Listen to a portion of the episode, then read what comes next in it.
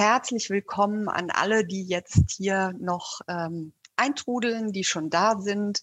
Mein Name ist Anke von Heil und ich begrüße alle, die uns zuschauen und die InputgeberInnen heute zu einer neuen Reihe innerhalb der ähm, Web-Talks, die die Kulturpolitische Akademie veranstaltet. Es geht um Kulturpolitik der Nachhaltigkeit und heute ganz besonders um die Grundlagen einer Kulturpolitik der Nachhaltigkeit. Wir haben jetzt fünf Talks zu Diversität gemacht und werden in den nächsten Wochen die Talks zum Thema der Nachhaltigkeit nachreichen. Es wird wie immer ablaufen, dass wir die Inputs haben und nach den Inputs gibt es kurze Möglichkeiten, sich einzubringen durch den berühmten Frage- und Antwortkasten. Wer es noch nicht kennt, der ist unten in der Leiste versteckt. Da kann man gezielt zu den einzelnen Inputs etwas reinschreiben. Das ist immer ganz gut, wenn man das dann schon während des Inputs vielleicht macht. Alles das, was da aufläuft, nehmen wir dann hinterher und besprechen es kurz. Wir sind wieder zeitlich streng, wobei wir ein bisschen länger heute äh, auch machen werden. Die ähm, Web-Talks sind jetzt bis ungefähr Viertel vor se, ähm, sechs ausgeweitet und ähm, ich denke, wir kommen da ganz gut durch. Es gibt am Ende nochmal die Möglichkeit, sich ähm, auch mit Bild und Ton zuschalten zu können und wir haben auch wie immer vorbereitet eine Umfrage und zwar ähm, möchten wir gerne jetzt natürlich wissen, wissen wieder, aus welchem Bereich sie ähm, diejenigen, die uns hier zuhören, zuschauen, stammen. Das gibt uns oder den InputgeberInnen auch immer so ein ganz gutes Gefühl.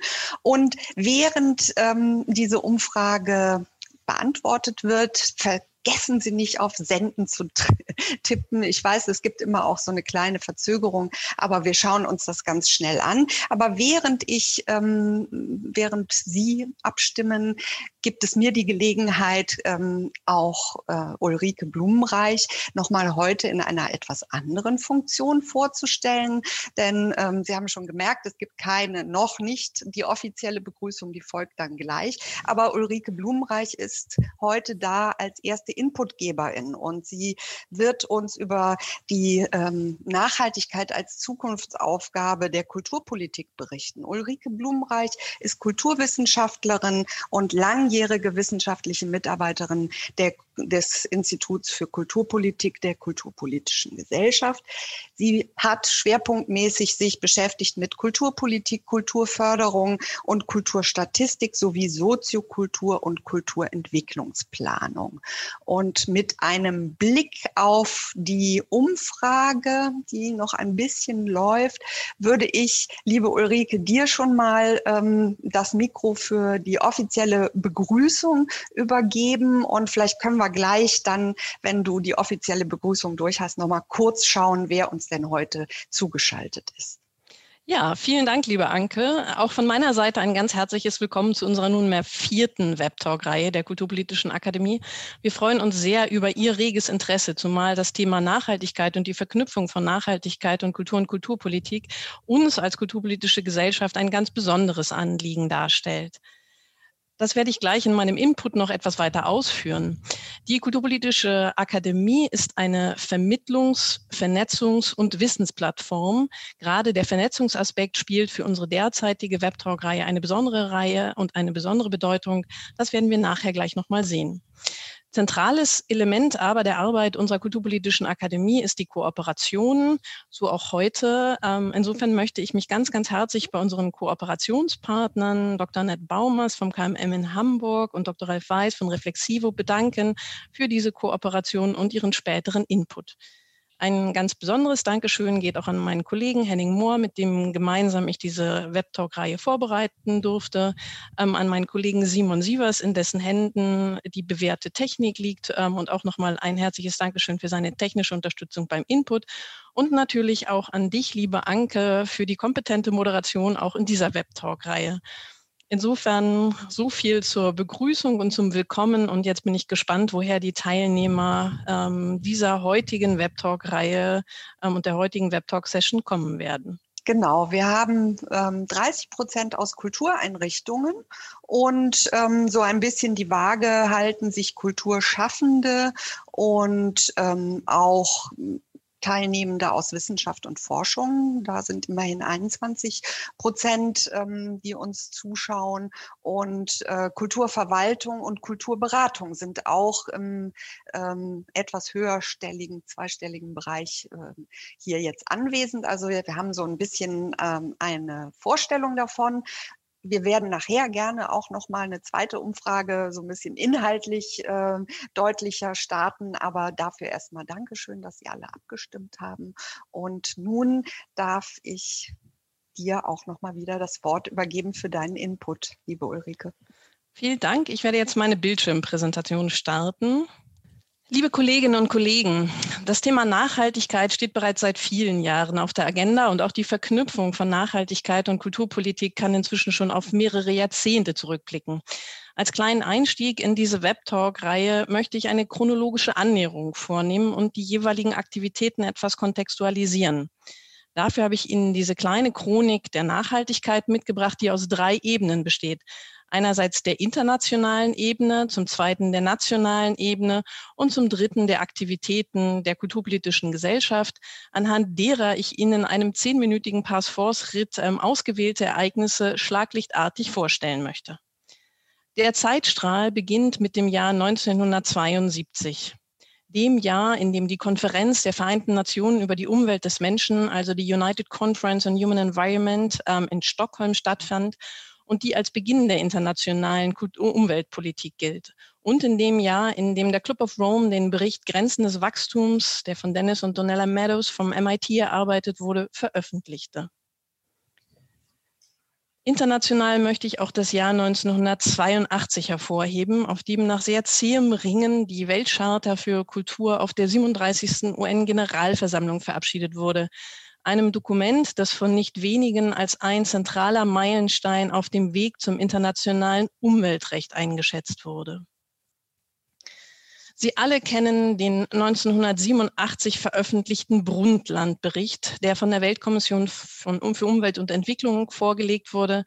Ähm, Gro Harlem Brundtland war die damalige norwegische Ministerpräsidentin, die dieser Kommission ähm, vorstand. Und dieser Brundtland-Bericht ist deshalb so bedeutsam, weil hier erstmalig eine Definition von Nachhaltigkeit beziehungsweise nachhaltige Entwicklung stattgefunden hat und das interessanterweise sogar auf zwei unterschiedlichen Ebenen. Ihnen ebenfalls sehr präsent ist ähm, das Jahr 1982 und die dortig stattfindende UN-Weltkonferenz Umwelt und Entwicklung, United Nations Conference on Environment and Development. Sie hören den semantischen Unterschied in Rio de Janeiro.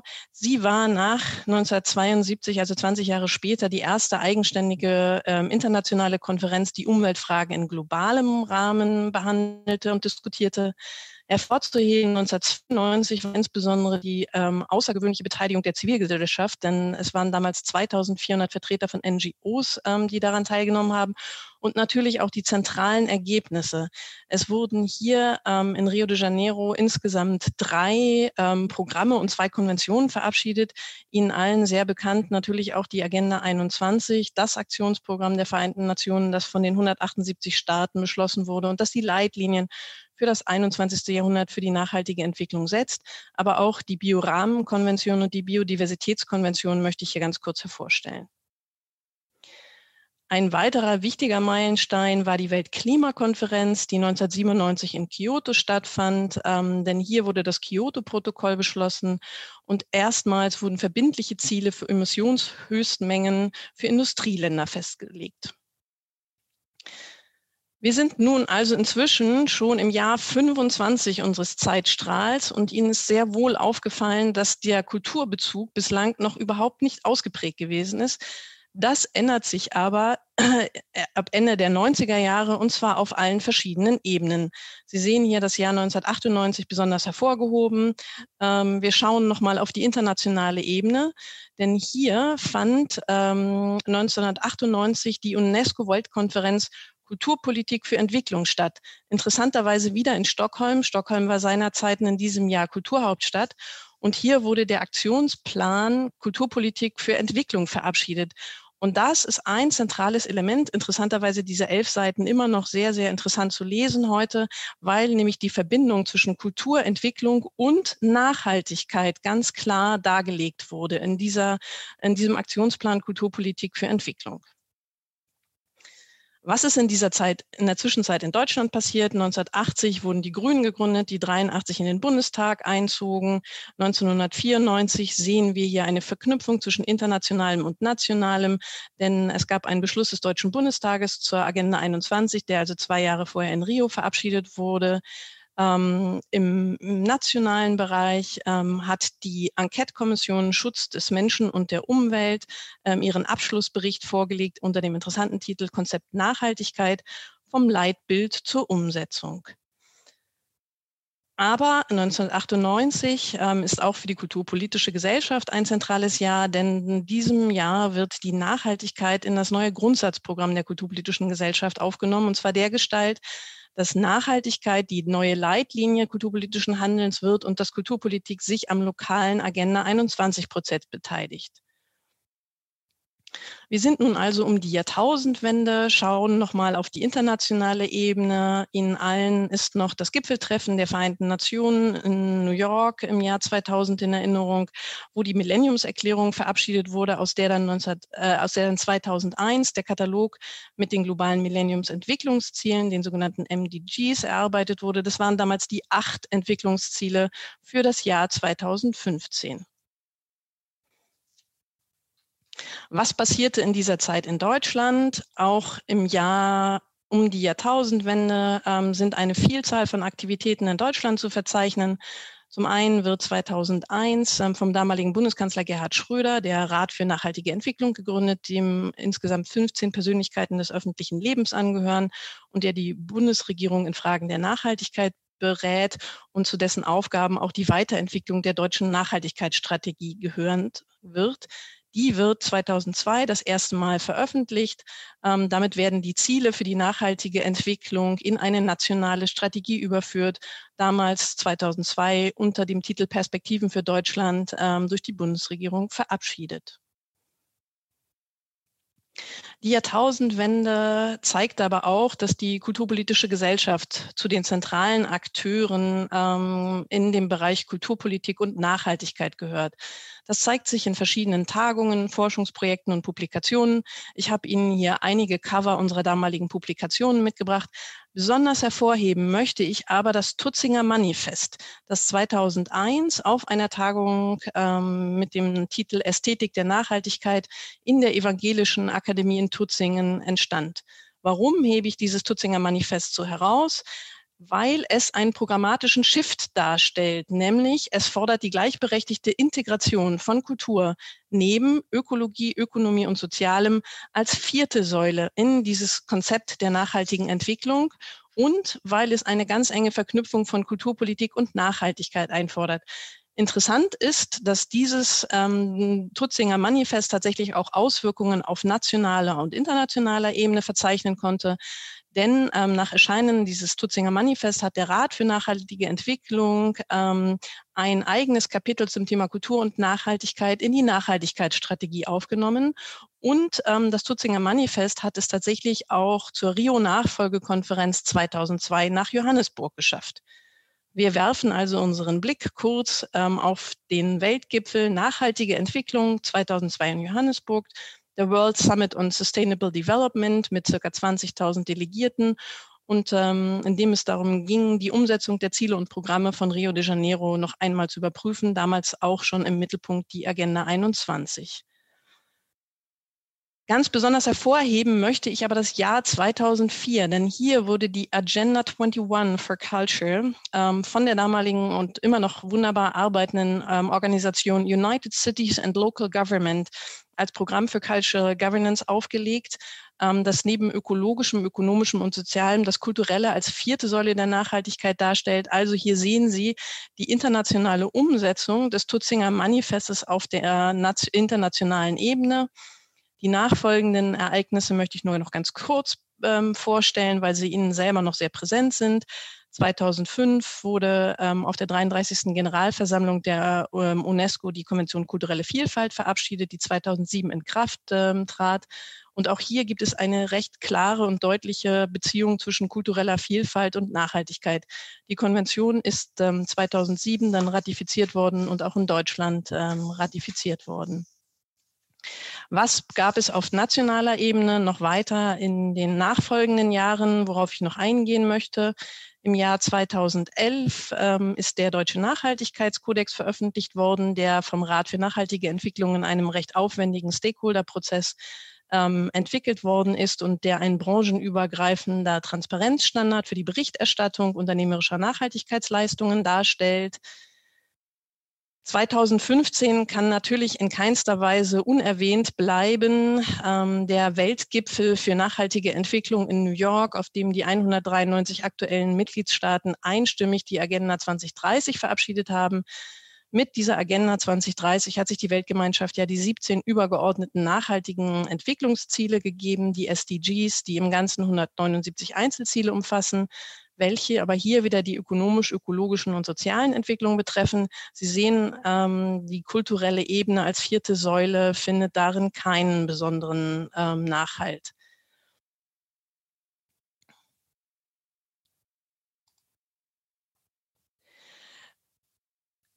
2018 ist auf nationaler Ebene noch zu erwähnen, dass ähm, auch auf, mit Unterstützung des Rates für nachhaltige Entwicklung in Kooperation mit dem BUND und dem Naturschutz äh, und dem Deutschen Kulturrat ein Projektbüro Nachhaltigkeit und Kultur eingerichtet worden ist. Ähm, und Ziel dieser auf zwei Jahre angelegten Kampagne war es, einen Brückenschlag zwischen dem Nachhaltigkeitsdiskurs der Natur- und des Umweltbereiches ähm, zu erreichen.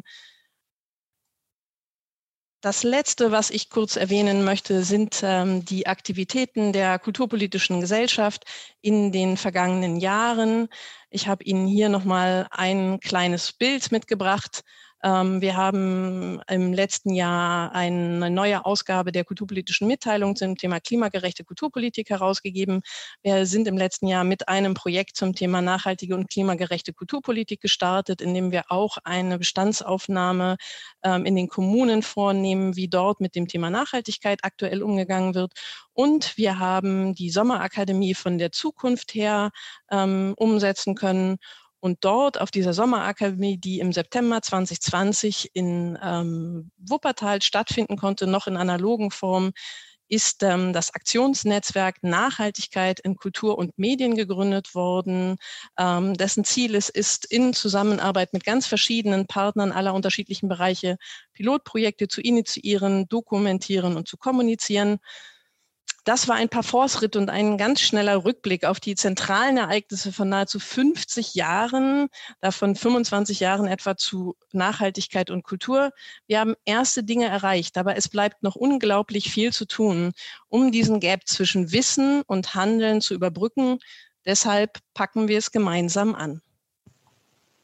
Wunderbar, Ulrike. Das, obwohl ich ja gesagt habe, dass mir manchmal von Presi ein bisschen schwindelig wird, war das super, äh, diese Visualisierung zu haben. Und der Simon äh, Sievers hat ja auch schon geschrieben, dass das in den nächsten Tagen auf der Seite der KUPOG auch hochgeladen wird, so dass man wirklich geballt zusammengefasst diese, ähm, ja, diese Grundlage dessen, was wir jetzt in den nächsten Wochen und heute auch noch mal ähm, genauer thematisieren wollen.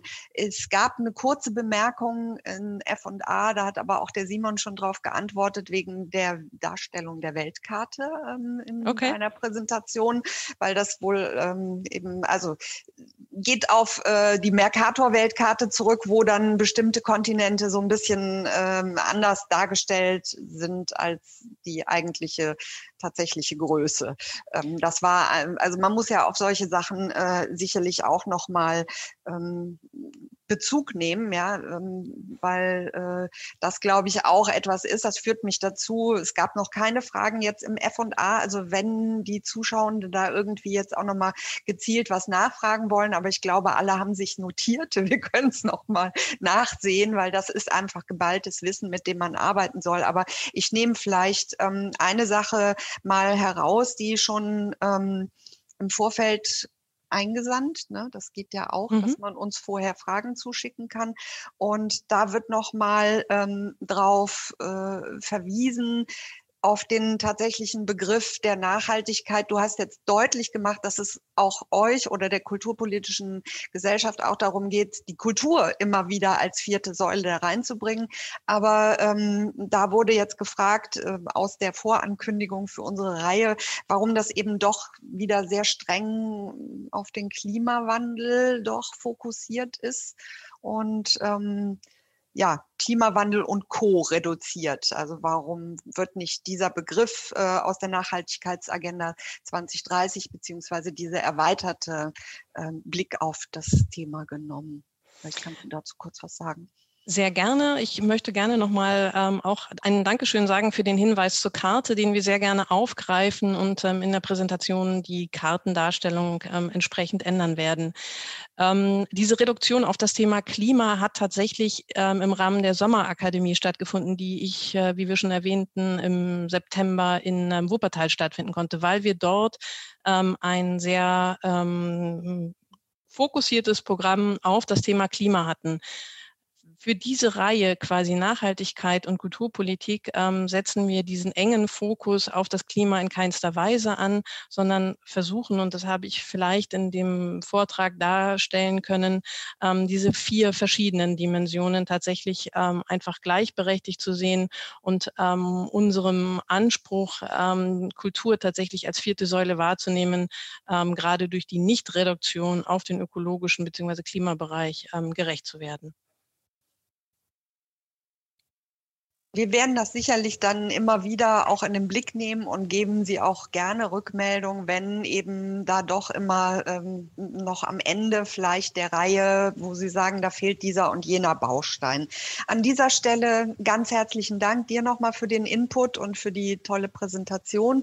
Und ich glaube, es wird auch heute noch ein bisschen, äh, wir haben ja immer so eine Dramaturgie, ne, wo es so vom etwas Allgemeineren dann äh, immer ähm, doch vielleicht auch spezifisch spezifischer wird, weil ich komme jetzt äh, zu unserer zweiten Inputgeberin, Frau Dr. Annette Baumers, die ähm, uns über äh, die Frage, wo stehen wir dann eben jetzt, also Kulturpolitik und Nachhaltigkeit, vor welchen Herausforderungen ähm, stehen wir, da nochmal so den Blick auch ähm, in genau jetzt äh, die Dinge, die vielleicht anstehen, geben wird. Sie ist wissenschaftliche Mitarbeiterin am Institut für Kultur- und Medienmanagement der Hochschule für Musik und Theater in Hamburg. Und seit 2009 ist sie selbstständig als Dozentin, Autorin, Beraterin mit dem eigenen Büro Baumast Kultur und Nachhaltigkeit und hat eben da ist sie eine der Expertinnen auf diesem Gebiet. Ähm, sie hat ähm, eine Kulturmanagement-Weiterbildung gemacht und dort in ihrer Abschlussarbeit über Umweltmanagement im Theater geschrieben. Und ähm, das sind so die äh, Hintergründe ihrer Spezialisierung. Aber ich übergebe Ihnen jetzt, äh, liebe Frau Dr. Baumers, das Mikrofon und Sie können Ihre Präsentation starten. Ja, wunderbar. Ganz herzlichen Dank für die ähm, Einladung, heute hier mit dabei zu sein bei diesem Auftakt. Das freut mich sehr und auch für diese ähm, schöne Einführung. Ich habe auch äh, eine kleine Präsentation mitgebracht und starte jetzt einfach mal mit dem mit der ersten Seite. Und ähm, vielleicht einfach, um das auch äh, von meiner Seite aus so ein bisschen einzuordnen. Ich bin ja eigentlich vor allem und mit einem Schwerpunkt äh, in und mit Kulturbetrieben, mit Kulturschaffenden unterwegs und ähm, freue mich daher heute umso mehr, das Ganze eben auch so ein bisschen in den, oder ich versuche es zumindest in den äh, kulturpolitischen Kontext noch mehr ähm, einzuordnen und bin da angesiedelt, äh, Frau von Heil, Sie haben es gesagt, zwischen dem sozusagen gestern bis heute und dann dem Morgen, das ähm, Ralf Weiß dann noch näher betrachtet. Und ähm, ich arbeite immer sehr viel mit Beispielen, deswegen habe ich heute auch äh, Beispiele mitgebracht, weil ich der Meinung bin, dass äh, es tatsächlich schon, äh, auch wenn wir vielleicht den Eindruck haben, dass das jetzt ein Thema ist, was uns vielleicht noch gar nicht so lange beschäftigt, auch wenn wir die Historie gerade gesehen haben. Aber es gibt tatsächlich schon sehr, sehr viel und äh, ich bin eben der Meinung, dass man nicht immer das Rad neu erfinden muss, sondern dass man sich durchaus auch das, was schon existiert, mal kritisch anschauen kann und überlegen kann, ob das ein oder andere nicht vielleicht tatsächlich auch anwendbar ist. Und deswegen schaue ich erstmal ein bisschen über die Grenzen. Äh, wer macht eigentlich was? Äh, wie lange oder seit wann und äh, können wir uns davon was abschauen oder, oder auch nicht, um dann einfach heute noch ein ähm, paar Beispiele ähm, aus Deutschland auch anzuschauen. Und ich habe das versucht, so ein bisschen auf diese verschiedenen Ebenen ähm, Bund, äh, Länder und Kommunen runterzubrechen und habe da jeweils Beispiele mitgebracht.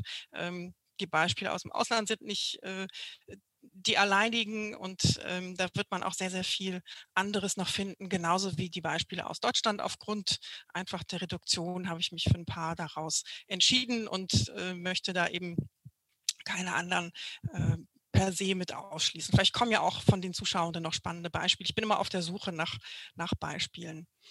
Gut, dann schauen wir doch mal rein. Ich würde ähm, als erstes ganz gerne den Blick, der lange sehr, sehr neidisch war, aus der Kultur- und Nachhaltigkeitsperspektive nach England richten. Und viele von Ihnen kennen das vielleicht auch, der Arts Council England eigentlich die wichtigste Kulturförderungseinrichtung in England, hat tatsächlich schon vor acht Jahren begonnen, sich mit dem Thema Nachhaltigkeit, zumindest hier ökologische Nachhaltigkeit, auch in der eigenen Förderung auseinanderzusetzen. Und die geförderten Organisationen sozusagen mit reinzuholen in das Thema, ähm, bestimmte Angaben zu erwarten zu Umweltthemen, auch Pläne zu entwickeln und das Ganze auch in Zusammenarbeit mit ähm, der gemeinnützigen Organisation Julie's Bicycle, von denen die ein oder andere wahrscheinlich auch schon was gehört hat. Also hier schon sehr, sehr lange Erfahrung. Wie kann man sowas äh, tatsächlich auch in, auf dieser ähm, Ebene in die Kulturförderung einbringen. Natürlich ist Deutschland anders gestrickt, das ist ganz klar, aber ich glaube, die Herangehensweise, wie das äh, umgesetzt wurde, eben nicht nur was zu fordern, sondern auch tatsächlich einen Beistand äh, darzuleisten und zu unterstützen, das hat sehr, sehr gut funktioniert. Und was dann auch in regelmäßigen Abständen veröffentlicht wird, und das ist mir auch ein Anliegen, das äh, hier mit einzubringen in die Diskussion, ist tatsächlich eine Rückschau, was haben wir eigentlich erreicht. Das ist jetzt aus dem aktuellen Bericht ähm, von 2018, 2019, der auch verfügbar ist. Ich werde die Links noch zusammenstellen, dass die dann auch alle zum äh, Video noch hinzugefügt werden können. Dann können es alle in Ruhe anschauen. Und ähm, hier sieht man einfach, was im Rahmen ähm, dieses Programms mit den geförderten Einrichtungen, und das sind inzwischen auch äh, mehrere hundert, die daran teilnehmen, ähm, erreicht worden ist im Hinblick auf ökologische Nachhaltigkeit. Und wenn man so nach links unten schaut, auch äh, ganz interessante Zahlen, nämlich über 26 äh, Millionen Pfund wurden eingespart an Geld, was man nicht für Energie ausgeben musste. Also da sehr schöner Synergieeffekt, der sich sehr häufig zeigt, wenn man sich mit äh, ökologischer Nachhaltigkeit beschäftigt, dass das auch auf der ökonomischen Seite positive Auswirkungen hat. Also das wäre sozusagen die Bundesebene in Anführungszeichen, das Pendant. Wenn ich einen Schritt weiter ähm, auf die regionalere Ebene gehe, habe ich ein Beispiel mitgebracht aus Göteborg da war das tatsächlich bei der Oper Göteborg die äh, Eigentümerin, die Provinz Westra äh, Götaland, die gefordert hat, dass sich die äh, Oper, das Opernhaus mit dem Thema Nachhaltigkeit und zwar ökologische und dann auch soziale Nachhaltigkeit auseinandersetzt. Man hat vor über acht Jahren ein Umweltmanagementsystem eingeführt, das auch zertifizieren lassen. Es gibt ein Nachhaltigkeitsteam und da werden, glaube ich, viele, viele neidisch, äh, das aus drei Personen besteht und sich um das Thema kü kümmert. Das ist natürlich ein Wahnsinnsluxus, äh, aber auch das ist ähm, so, wie Ulrike Blumenreich das beschrieben hat, Schritt für Schritt ähm, eigentlich über die Jahre dann äh, gewachsen und entstanden. Äh, Im Moment gibt es ein ganz tolles Ringprojekt, äh, wo man versucht, alle vier Ringproduktionen über vier Jahre so nachhaltig wie möglich zu machen und da selber auch dran zu forschen und äh, Partnerschaften zu schließen und hat da auch eine ganz tolle, wie ich finde, Stakeholder-Kommunikation gestartet, wozu jeder der Inszenierung auch äh, ein konkretes Thema rausgegriffen wird und ähm, man da das Nachhaltigkeitsthema wirklich in den Vordergrund stellt. Und dann einfach noch ein Beispiel von hier aus gesehen, von Hamburg aus gesehen, relativ kurz hinter der Grenze, die Kulturpolitik von äh, Skive, spreche ich wahrscheinlich auch falsch aus, wo man hier schon ähm, ganz deutlich wieder die Symbole, die Icons von den ähm, nachhaltigen Entwicklungszielen erkennt. Und die habe ich jetzt sozusagen im Übergang auch nochmal mitgebracht, weil es mir einfach ganz, ganz äh, wichtig ist, die nochmal zu zeigen, nicht im Detail darauf einzugehen. Aber hier haben wir einfach eine Agenda ähm, für das Jahr 2030, die sich nicht mehr für die erwähnten, wie die erwähnten Millenniums-Entwicklungsziele äh, nur an sich entwickelnde Länder richtet, sondern ähm, diese Agenda 2030 richtet sich an uns alle. Die richtet sich äh, an alle regionalen Ebenen, die richtet sich an äh, Organisationen, an die Politik, an Unternehmen und auch an uns alle als Individuen. Und äh, da sind schon so viele Themen aufgegriffen und eben alle drei Dimensionen auch der Nachhaltigkeit, Ökologie, Soziales, Ökonomie und die Kultur hm, taucht nicht ähm, explizit auf, aber ist inzwischen mit vielen äh, schon verlinkt worden und es ist auch ganz wichtig, dass diese Diskussion weitergeführt wird. Gut, was ähm, können wir aus Deutschland an guten Beispielen berichten. Gerade passend für heute ist äh, der erste Nachhaltigkeitsbericht der äh, Beauftragten der Bundesregierung für Kultur und Medien erschienen. Da kann man also druckfrisch nachlesen, was auf dieser Ebene alles passiert, was angestoßen worden ist. Und ähm, auch da ist die Orientierung an der Agenda 2030, an den 17 Zielen da und ähm, kann ich einfach nur empfehlen, wirklich reinzuschauen und äh, die verschiedenen Aktivitäten sich durchzulesen. Also man sieht, auf dieser Ebene passiert was. Man sieht aber auch, und das wird auch im Bericht angesprochen, dass durchaus Potenzial noch vorhanden ist, hier beispielsweise ähm, geförderte Einrichtungen, geförderte Programme noch ein bisschen mehr in die Pflicht zu nehmen, was das Thema Nachhaltigkeit angeht. Ein weiteres Beispiel auf der Länderebene habe ich hier aus dem Norden auch mitgebracht. Das ist der ursprüngliche äh, grüne Drehpass, heute heißt er grüner Filmpass, der Filmförderung ähm, Hamburg-Schleswig-Holstein, der seit April diesen Jahres tatsächlich Nachhaltigkeitsmaßnahmen verpflichtend macht, wenn eine Produktion äh, majoritär deutsch finanziert ist und äh, in Deutschland gedreht wird. Also da ist das gar keine Option mehr, sich mit dem Thema zu beschäftigen, sondern es ist schon in die Förderbedingungen integriert. Das ist auch nicht das einzige Bundesland, was das in Bezug auf das Thema Film macht. Wir wissen auch, dass die Filmförderung auch auf Bundesebene sehr stark im Fokus steht und da einiges passiert ist. Also hier sicherlich ein Sektor auch im Kulturbereich, wo schon viel passiert ist in den ähm, in den letzten Jahren, 2012, wie gesagt, war der Start und äh, seit 2020 jetzt für einen bestimmten Bereich verpflichtend. Eine Aussage habe ich jetzt aus einer Pressemeldung ähm, vom äh, Kulturministerium in Baden-Württemberg noch mitgenommen, und zwar von der Staatssekretärin Olschowski, die unter anderem äh, als Resultat aus einem ähm, Dialogprozess für die zukünftige Kulturpolitik des äh, Landes hier festhält, dass jede Landeseinrichtung, und da gibt es ja die ein oder andere davon in Baden-Württemberg, in Zukunft ein Konzept äh, erarbeiten müsse, das Klima- und Umweltgerechtigkeit und soziale Strukturen bei den Arbeitsprozessen berücksichtigt. Also hier ist so ein bisschen das wiedergespiegelt, was wir in Göteborg gesehen haben auf der Provinzebene, dass da ähm, die Eigentümerin, in dem Fall ähm, die Förderung Trägerin, tatsächlich auch einfordert, sich mit Nachhaltigkeit auseinanderzusetzen und äh, Strukturen und Prozesse aufzugleisen, die das in der eigenen Organisation widerspiegeln. Und als kleinen Abschluss habe ich noch ein Stadt- oder ein Städtebeispiel mitgebracht. Vielleicht war da auch der eine oder die andere mit ähm, dabei bei dem Symposium Zukunftskunst, was im Mai in Dresden eben nicht auch nur online stattgefunden hat und äh, eigentlich der Startschuss war für ein Projekt, wo innerhalb der nächsten zehn Jahre in allen Dresdner Kultureinrichtungen eine Nachhaltigkeitsstrategie implementiert, also entwickelt und implementiert werden soll und hier gemeinsam wirklich ähm, ein Projekt angegangen wird, was das Thema Nachhaltigkeit auf der kommunalen Ebene, auf der städtischen Ebene auch weiter vorantreiben soll, auf Initiative vom Kulturamt. Und das war so mein kleiner Blick in verschiedene Beispiele und ich freue mich jetzt, ja, ich freue mich auf Fragen, auf die Diskussion und sage ganz herzlichen Dank auch für die Aufmerksamkeit bis hierhin.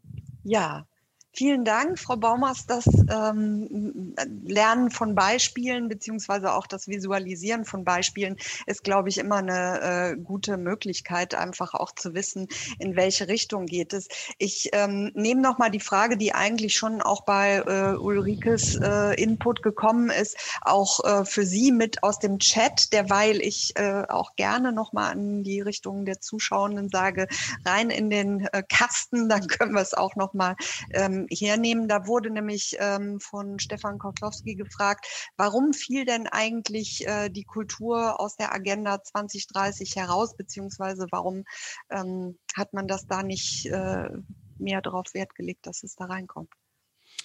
Also ich war jetzt direkt beim Prozess nicht beteiligt, habe aber äh, verschiedentlich dazu Informationen gehört. Also es war ein sehr langer und umfangreicher Prozess, in dem sich die Ziele auch ähm, kontinuierlich verändert haben. Beim achten Ziel ähm, menschenwürdige Arbeit und ähm, wirtschaftliches Wachstum war anfangs das wirtschaftliche Wachstum gar nicht dabei. Das ist dann aber auf Bestreben von, von Ländern, die sich eben noch wirtschaftlich entwickeln ähm, wollen und, und äh, sollen mit hineingekommen. Und so haben die vielen verschiedenen Parteien da äh, versucht, einfach ihre Interessen auch geltend zu machen. Wir wissen, Vereinte Nationen ist sehr, sehr, ähm, sind sehr, sehr viele Länder und VertreterInnen dabei. Und ähm, so sind es auch aus 8 17 Ziele geworden mit 169 Unterzielen. Also alleine das natürlich schon ein, äh, ein, ein äh, Riesenwerk. Und ähm, auf dem Weg ist tatsächlich dann auch die Kultur als, als explizites Ziel ich weiß nicht, ob es wirklich explizit schon reingeschrieben war, aber es ist nicht mit aufgenommen worden, obwohl wirklich mehrfach Versuche gestartet wurden, das ähm, explizit mit zu integrieren in die Agenda 2030. Hm. Vielleicht können wir da auch in der abschließenden Diskussion noch mal mit allen äh, drauf zu sprechen kommen. Ähm, das äh, ist ja auch eben etwas, was wahrscheinlich die die Herausforderung für die Zukunft auch nochmal, äh, wo man das in den Blick nehmen soll. Ähm, ich habe jetzt im äh, F&A-Kasten noch eine Frage gezielt nach Beispielen für die bildende Kunst. Ähm, also auch vorher eingesandt wurden schon die Frage, wo kann man Best-Practice-Beispiele abschauen, nicht anschauen, sondern abschauen. Das finde ich gut. Und äh, gibt es Leitfäden? Also ich denke mal, wenn man äh, Frau Baumers, die ja auch auf Twitter und unterwegs ist und so dann kriegt man da, glaube ich, immer das Neueste und das Wichtigste mit. Es ist wahrscheinlich immer so eine Schwierigkeit zu sagen, ähm, das sind sie, die Beispiele. Schauen Sie bitte. Man muss immer gucken, was kommt, was, was gibt es, was hat sich überholt, oder? Also es gibt wirklich viele, viele schöne Beispiele. Das soll jetzt überhaupt nicht so reduziert rüberkommen, wie das vielleicht bei dem Input war. Ich habe ähm, auf der Homepage von meinem Büro eine kleine Seite zusammengestellt mit Leitfäden, die auch so ein bisschen kommentiert sind. Da ähm, äh, kann man sich auf jeden Fall mal umschauen. Da geht es dann, also die ein bisschen unterschiedlich ausgerichtet, manche konkret Umsetzung von Kulturprojekten. Von der Kulturstiftung des Bundes beispielsweise gibt es schon äh, zwei Leitfäden und da habe ich das einfach mal so ein bisschen sortiert, manchmal auch sehr, ähm, sehr sektorspezifisch. Green Touring gibt es ein Beispiel von der Pop-Akademie äh, in Mannheim. Und äh, das wäre jetzt einfach so, so, so, eine kleine das Sammlung. Ein guter Hinweis. Ich habe die Seite ja verlinkt, auch hier. Da können Sie alle ähm, auch draufgehen und da stöbern und ähm, eben da erstmal gucken, was da zu finden ist und sonst äh, gezielt nochmal. Ich nehme noch eine Frage ganz schnell mit rein, bevor wir zum nächsten Input drüber gehen. Aber wir haben ja heute ein bisschen mehr Zeit obendrauf. Welche Rolle spielt es bei der äh, Verfolgung von Nachhaltigkeitszielen, dass Kultur Ländersache ist? Das ist natürlich ähm, eine gewisse Herausforderung, da ähm, wirklich ich will nicht jetzt sagen, sich zu einigen, das muss ja auch gar nicht sein, aber wirklich auch gemeinsam äh, einen Weg zu finden, das, ähm, das entsprechend anzuschieben und weiter zu verfolgen. Also ich sage mal, im, im, in der Kulturförderung macht es das natürlich wirklich äh, nicht so leicht, wie es jetzt beim Arts Council England der Fall ist. Es ist einfach so ein Gewicht in ganz England. Das haben wir äh, natürlich mit der Länderstruktur vergleichbar nicht, aber auch da äh, tauscht man sich aus. Ich denke, ähm, Baden-Württemberg ähm, ist da jetzt vielleicht bei dem Thema so ein bisschen vorangeprescht, aber ich bin überzeugt, dass auch äh, andere Länder, wenn sie es nicht schon getan haben, ich habe jetzt nicht bei allen äh, Bundesländern nachgeschaut, da auch folgen werden, weil das letzten ja. Endes, ähm, glaube ich, die, die Richtung ist, in die es geht. Wir nehmen das auch nochmal mit, vielleicht zum, zur Abschlussdiskussion, um zu überlegen, ähm, in welche Richtung kann man eben auch für die Kulturpolitik eventuell auch Forderungen oder Hinweise aufstellen. Vielen Dank, Frau Baumast, für Ihren Input und ähm, ich leite über zu unserem dritten Inputgeber, der uns heute über den Neustart der Kultur im Zeichen der Nachhaltigkeit äh, etwas erzählen möchte, also eben auch in die Zukunft gerichtet. Das ist schön, diese Dramaturgie. Dr. Ralf Weiß ist Wirtschafts- und Kulturwissenschaftler und der Geschäftsführer von Re Reflexivo. Das ist ein Innovationsbüro, das die Neuausrichtung von privaten und öffentlichen Einrichtungen von Unternehmen, Kulturorganisationen im speziellen Städten und Regionen Regionen berät und er hat ähm, in der Vergangenheit schon viele wichtige Innovations- und Fördervorhaben der Bundesministerien ähm, leiten dürfen und bringt von daher wahrscheinlich für jetzt den Blick auch in die Zukunft sehr viel Wissen aus der Praxis mit und ich äh, darf Ihnen jetzt das Mikrofon übergeben, lieber Herr Dr. Weiß, für Ihre Präsentation. Herzlichen Dank, Frau von Heil, für diese äh, nette, freundliche Begrüßung. Ähm, hallo in die Runde, äh, fast schon guten Abend. Äh, inzwischen dunkel geworden. Ähm, ich freue mich sehr, auch genau in dieser Reihe mit Ulrike Blumenreich und Annette Baumast äh, ja einen dritten Impuls geben zu dürfen. Ich habe auch eine Präsentation äh, vorbereitet, äh, versucht die auch mal zu starten. Ähm, genau mit dem angesprochenen Titel von Frau von Heil, äh, Neustadt Kultur im Zeichen der Nachhaltigkeit. Und äh, ja, wir befinden uns ja in 2020 zu Beginn der 20er Jahre in einer ja nicht erwarteten und natürlich nicht ganz einfachen Situation, die jetzt sozusagen auf dieser langen Entwicklungsschiene, die Ulrike Blumenreich dargestellt hat und auch den spannenden Beispielen von Annette Baumers natürlich die Frage stellt, äh, wo stehen wir jetzt und wie können wir eben auch äh, eine, zukünftige Dynamik bekommen. Spielt denn äh, Nachhaltigkeit jetzt auch bei neuen Programmen und speziell bei Neustart Kultur eine Rolle?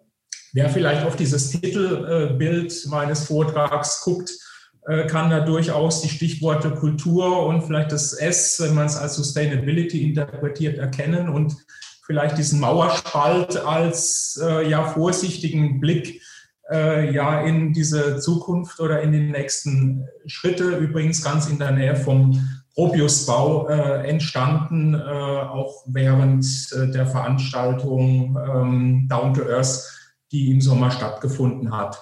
Ja, äh, ich möchte, möchte versuchen, so auch ein bisschen Motivation vielleicht zu generieren, obwohl das in der Tat in dieser äh, Corona-Zeit nicht ganz einfach ist. Und äh, ich möchte mal mit einem Beispiel, mit einer kleinen Geschichte starten, die jetzt mitten aus der Corona-Zeit stammt. Ähm, wir müssen nicht alle des Französischen mächtig sein. ich werde werd auch die Übersetzung nicht genau liefern.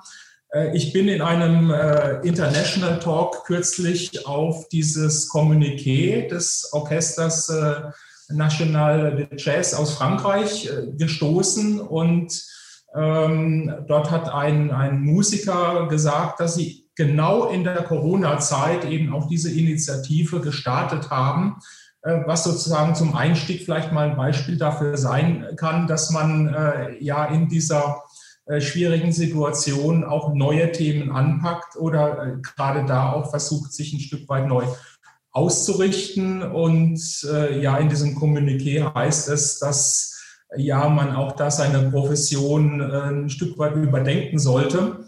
Ähm, das vielleicht ein Einstieg aus, aus der Praxis und, und mitten aus der äh, Corona-Zeit. Und äh, ich will mit zwei weiteren Statements äh, fortführen aus äh, weiteren Bereichen. Und mein zweites Statement stammt eher aus dem äh, ja, Umwelt- und umweltpolitischen Bereich. Ähm, Dirk Messner, der noch relativ neue Präsident des Umweltbundesamtes, hat auch da ganz Anfang der Corona-Zeit äh, ja die Aussage getroffen, dass wir vielleicht auch in dieser Zeit kulturelle Innovationen angehen können. Und er hat es natürlich äh, speziell auf die Nachhaltigkeitsherausforderungen, auch auf die Klimakrise gemünzt. Er äh, spricht oder sprach da auch von den drei Krisen, also von der Corona-Krise und der Klimakrise. Und äh, das sozusagen auch mit dem Impuls, nicht nur eine Stabilität zu erreichen, wenn man jetzt auf den Kulturbereich schaut, sondern tatsächlich auch äh, ja, neue Entwicklungen äh, vielleicht anzugehen und auch neue äh, Innovationsschritte zu tun. Ich komme da vielleicht nochmal drauf zurück.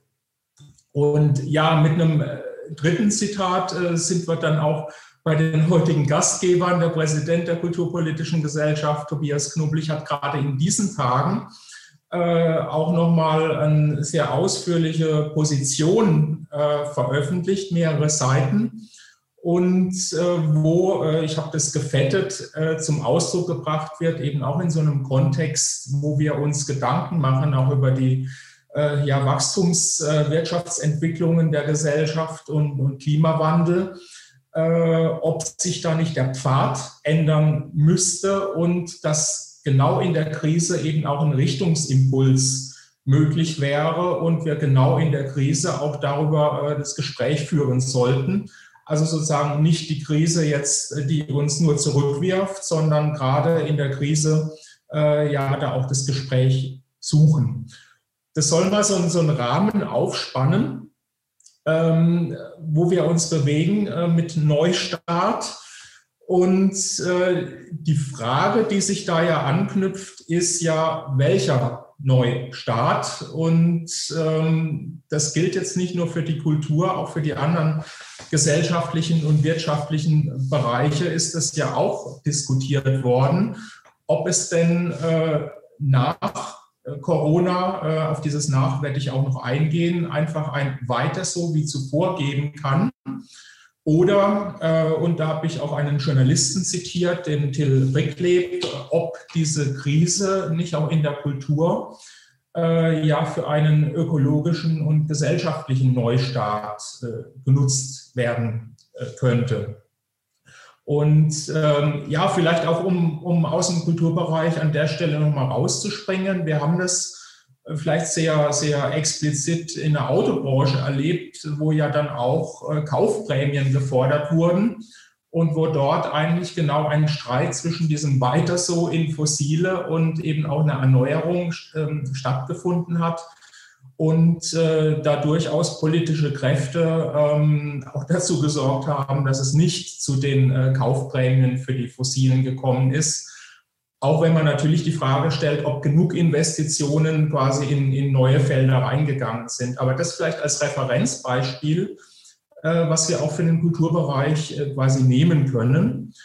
Und damit eigentlich unmittelbar die Brücke zur Nachhaltigkeit. Und äh, Frau von Heil, Sie haben es gesagt, auch im Vorfeld ist ja die Frage adressiert worden, äh, auf welchen Aspekt, auf welche Dimension von Nachhaltigkeit äh, schauen wir hier oder schauen wir vielleicht überhaupt, wenn wir von Kultur und Nachhaltigkeit sprechen.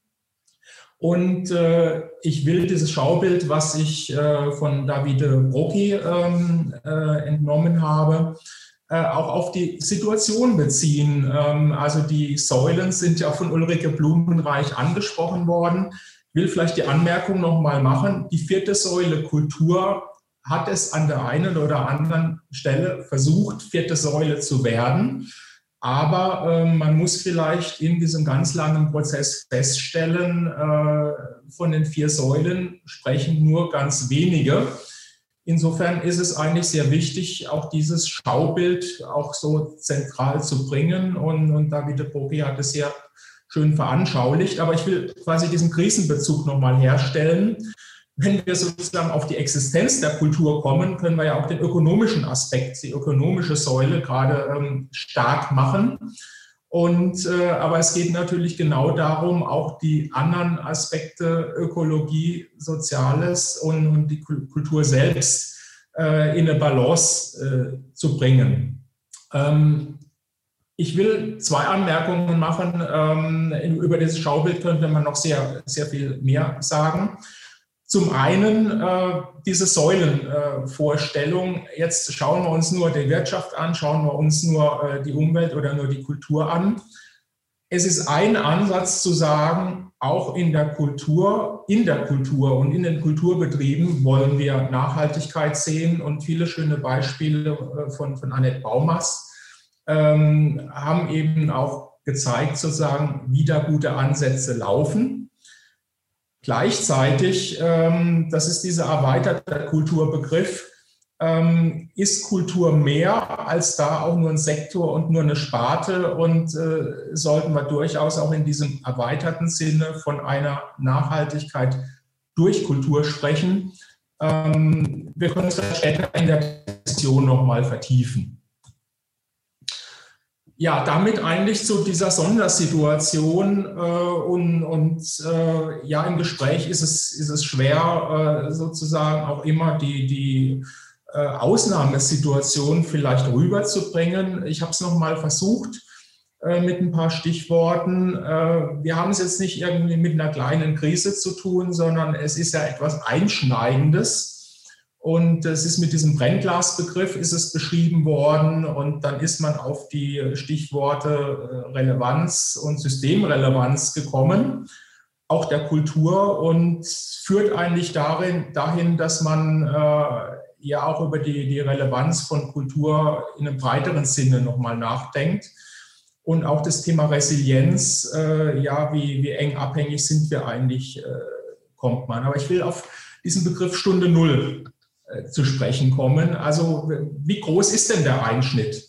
Äh, wenn wir den Einschnitt äh, wirtschaftlich sehen, ist auch wieder gesagt, wir haben die größte Rezession seit Ende des Zweiten Weltkriegs. Also insofern lohnt es durchaus da auch längere Zeiträume in den Blick zu nehmen und entsprechend innezuhalten und sich zu fragen, haben wir größere Zäsuren?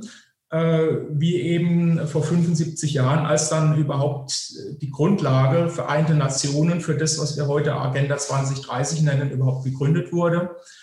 Äh, demokratische Kultur und deutsche Einheit. Ich kann es jetzt nicht zu weit vertiefen, aber insofern ist heute vielleicht wirklich ein ganz starker Einschnitt, äh, der uns in Richtung einer nachhaltigen Kultur und eben auch mit der Nachhaltigkeitstransformation konfrontiert. Und äh, nur um einen Gedanken zu nennen, bei all diesen großen, großen äh, Zäsureinschnitten gibt es Möglichkeiten, ich habe diesen Ansatz von Otto Schama mal genannt, das Presencing, nicht in der Zukunft abzudriften, sondern auf die Gegenwart äh, eben äh, zu beziehen und sozusagen neu auch zu starten mit, mit Perspektiven. Und damit will ich eigentlich auf dieses Thema neu kommen, Neustart und, und äh, darin auch Kraft äh, eigentlich sehen. Äh, und Neustart kann natürlich nicht aus dem Nichts passieren. In der Regel greift man auch auf Dinge zurück, die hoffentlich schon in Ansätzen, in Nischen, in, in Pilotmodellen äh, vorhanden sind, auch von, Kultur, von Pionieren vielleicht äh, vorangebracht wurden.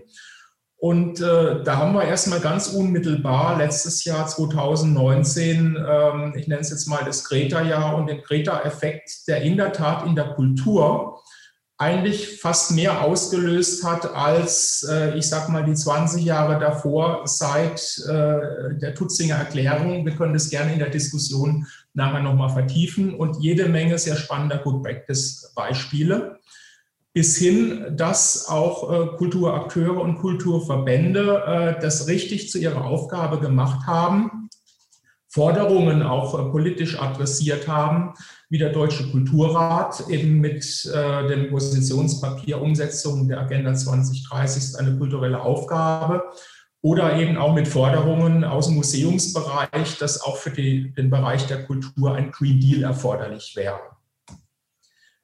ebenfalls neu. Und äh, das ist vielleicht auch nochmal ein Bezug zu ein, zwei Stichworten, die vorhin gefallen sind. Ähm, das ist relativ neu, dass eigentlich Umweltakteure und äh, Kulturakteure äh, ja enger zusammenarbeiten, Allianzen und Partnerschaften führen.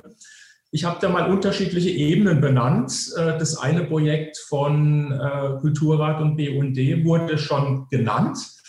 Äh, ich bin gar nicht mehr sicher, ich glaube, Annette Baumast ist es gewesen. Ähm, wir haben, und das ist jetzt ganz neu, auch äh, vom Rat für Nachhaltigkeit, der in der Tat eine größere Rolle spielt, äh, für dieses Feld äh, jetzt der Gewinner eines Ideenwettbewerbs gerade bekannt gegeben. Zehn Kooperationsprojekte von Kultureinrichtungen und Umweltorganisationen. Äh, auch da kennen wir nicht so viele. Und äh, Annette, du hast Dresden angesprochen. Dresden hat da ein Projekt gewonnen, auch zwischen Kulturamt und äh, dem, dem Umweltzentrum Dresden. Und um das abzurunden, es kommen auch sozusagen aus den Ressorts Signale in diesen Tagen. Ähm, ich hatte da Gespräche, dass auch äh, quasi die Ressorts nicht nebeneinander arbeiten, sondern da in der Tat auch ein BKM und BMU ähm, schauen, dass sie da äh, möglichst Synergien äh, auch bringen. Mhm. Ich ja, will nur ganz kurz auf die Zeit gucken, weil auch hier schon die Fragen äh, rein äh. Deswegen ähm, wäre super, wenn ja, die nächsten zwei Folien 10, schnell gehen. Folie 10 von 11. Ähm, ja, Stichwort neue Politik. Es gibt Ansätze sozusagen, auch die Kulturpolitik. Äh, äh den Begriff gibt es schon länger, aber sozusagen, dass das manifester wird einer nachhaltigen Kulturpolitik was sich einerseits an einer, ähm, an dem Haushaltstitel festmacht. Es gibt einen Haushaltstitel von BKM mit dem Bezug Nachhaltigkeit. Es gibt aber auch ganz äh, aktuell ähm, ja eine Forderung eines Green Culture Fonds von der Fraktion der Grünen, äh, da auch richtig äh, über die nächsten Jahre größere Fonds aufzulegen. Ja, ich versuche es tatsächlich kurz zu machen, Frau von Heil. Ähm, Bezug zur EU, Green Deal für die Kultur. Ähm, und da haben wir auch vor wenigen Tagen ein Signal gehört, äh, New European Bauhaus. Frau von der Leyen hat fünf europäische Bauhausprojekte im Kontext Green Deal und Nachhaltigkeit angekündigt.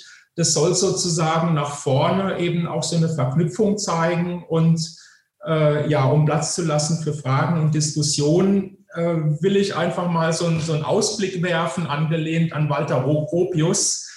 Äh, man könnte ein solches Bauhaus neu interpretieren. Äh, das Manifest von 1919 hieß, wollen, erdenken, erschaffen wir gemeinsam den Bau der Zukunft. Und äh, ja, ein neues Bauhausmanifest äh, könnte formulieren, äh, wollen, erdenken, erschaffen wir gemeinsam die neue nachhaltige Kultur der Zukunft. Äh, also sehr grundsätzlicher und größer angedacht. Mit diesem Impuls schließe ich und ich freue mich gerne auf Fragen.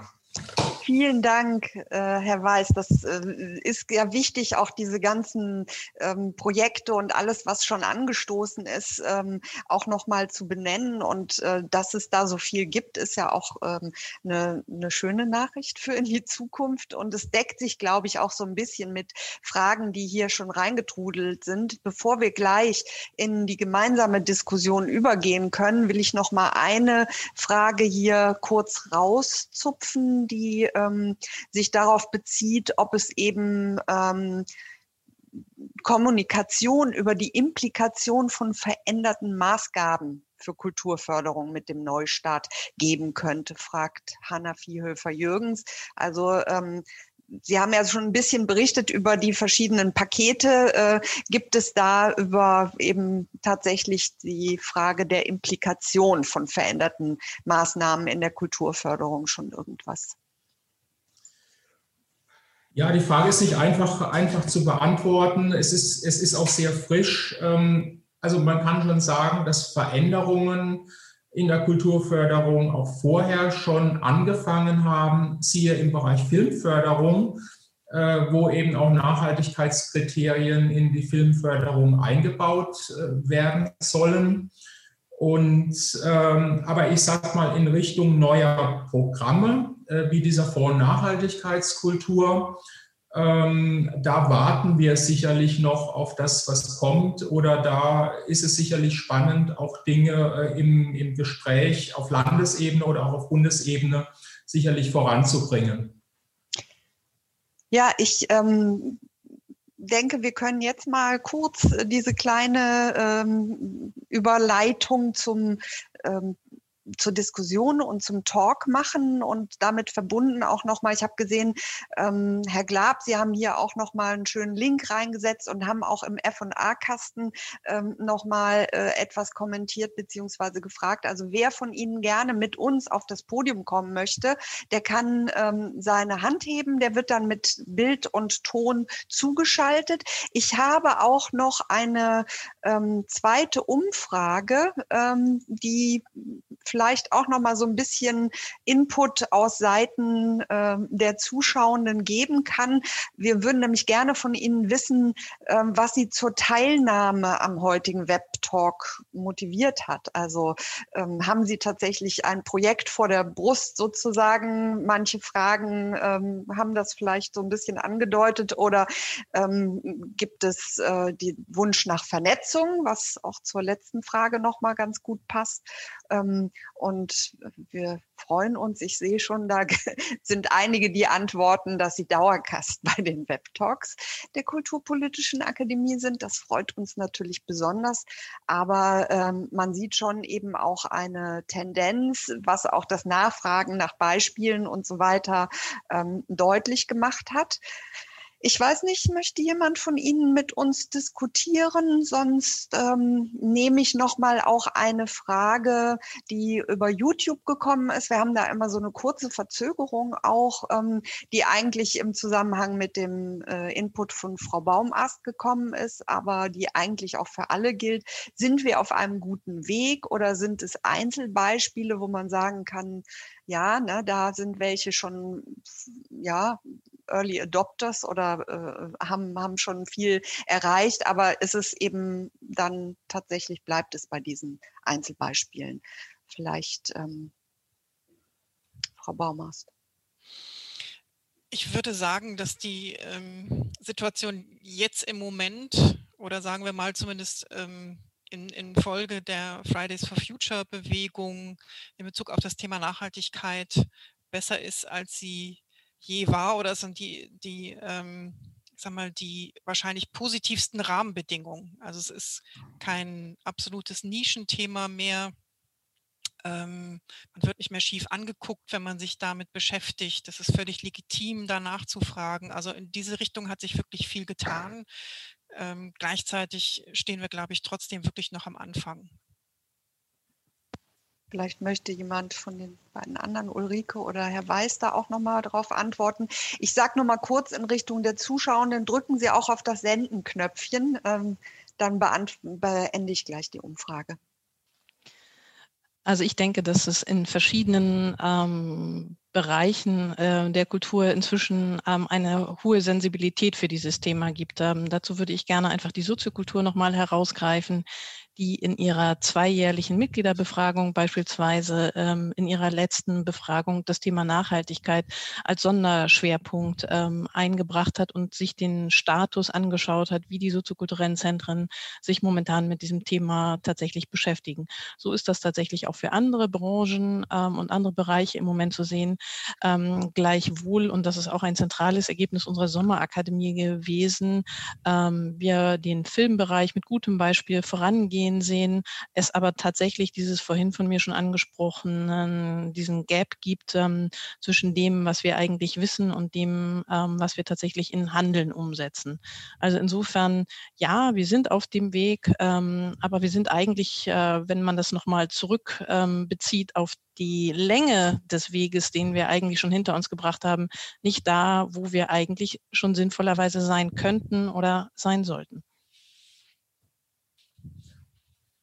Ja, ich kann auch, auch gerne noch, noch ergänzen, dass sozusagen in dieser ähm, ja, Fridays for Future äh, Umgebung oder in diesem Kontext auch gerade Kulturverbände, äh, nicht nur der Spitzenverband, sondern auch tatsächlich Einzelverbände, sei es der Bibliotheksverband oder sei es auch die Theaterverbände, ähm, da sehr aktiv geworden sind. Insofern ist, denke ich, tatsächlich die Sensibilität viel stärker und auch die Neigung, etwas zu tun, was aber in der Tat auch die Brücke dahin schlägt, sicherlich zu Kulturpolitik und auch zu Förderung.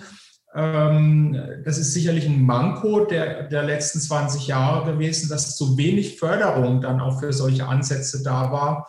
Denn ähm, der beste Wille, die beste Motivation, Initiativen äh, können gestartet werden und die werden nicht groß oder versiegen, wenn dann nicht das Ganze eben auch ähm, gepusht wird und, und auch finanziell gepusht wird. Ähm, ich hatte noch eine Frage bei den FAs gesehen. Äh, gibt es vergleichbar zur Bildung für nachhaltige Entwicklung mhm. Ansätze, Bildung für eine, wie hieß es, glaube ich, Kultur der Nachhaltigkeit? Also was es gibt, und das ist sicherlich sehr spannend, die Verknüpfung von ähm, ja, BME und kultureller Bildung.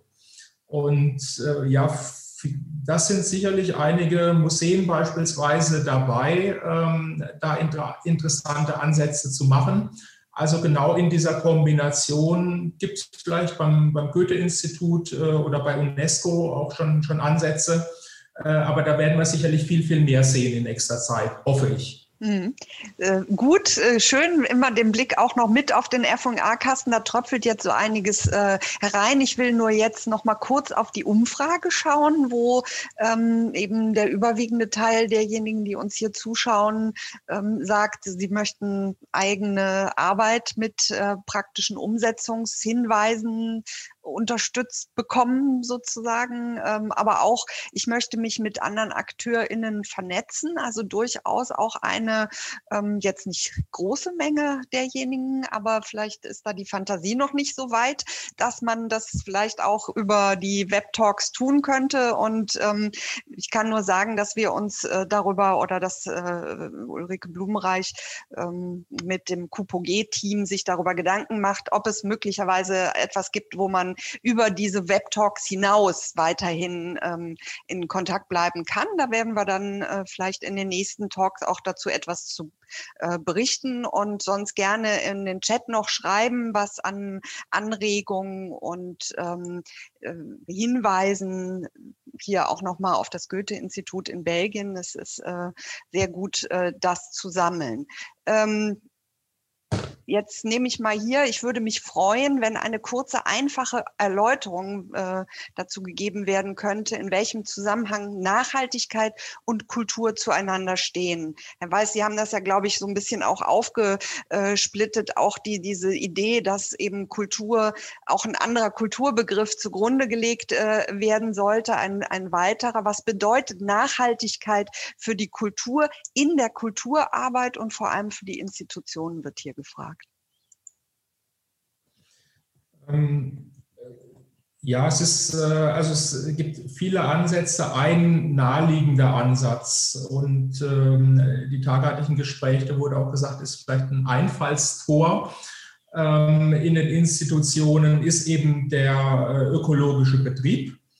Und äh, da wiederum speziell auch aktuell natürlich Ansätze im Bereich äh, Klimaschutz, CO2-Reduzierung. Ähm, also sozusagen einfach mal einen eigenen CO2-Footprint äh, zu ermitteln. Ähm, da gibt es auch ein neues Modellprojekt der Bundeskulturstiftung aktuell, die mal mit 15 bis 20 Einrichtungen äh, versuchen möchte, ist es denn so einfach, einen Footprint zu ermitteln?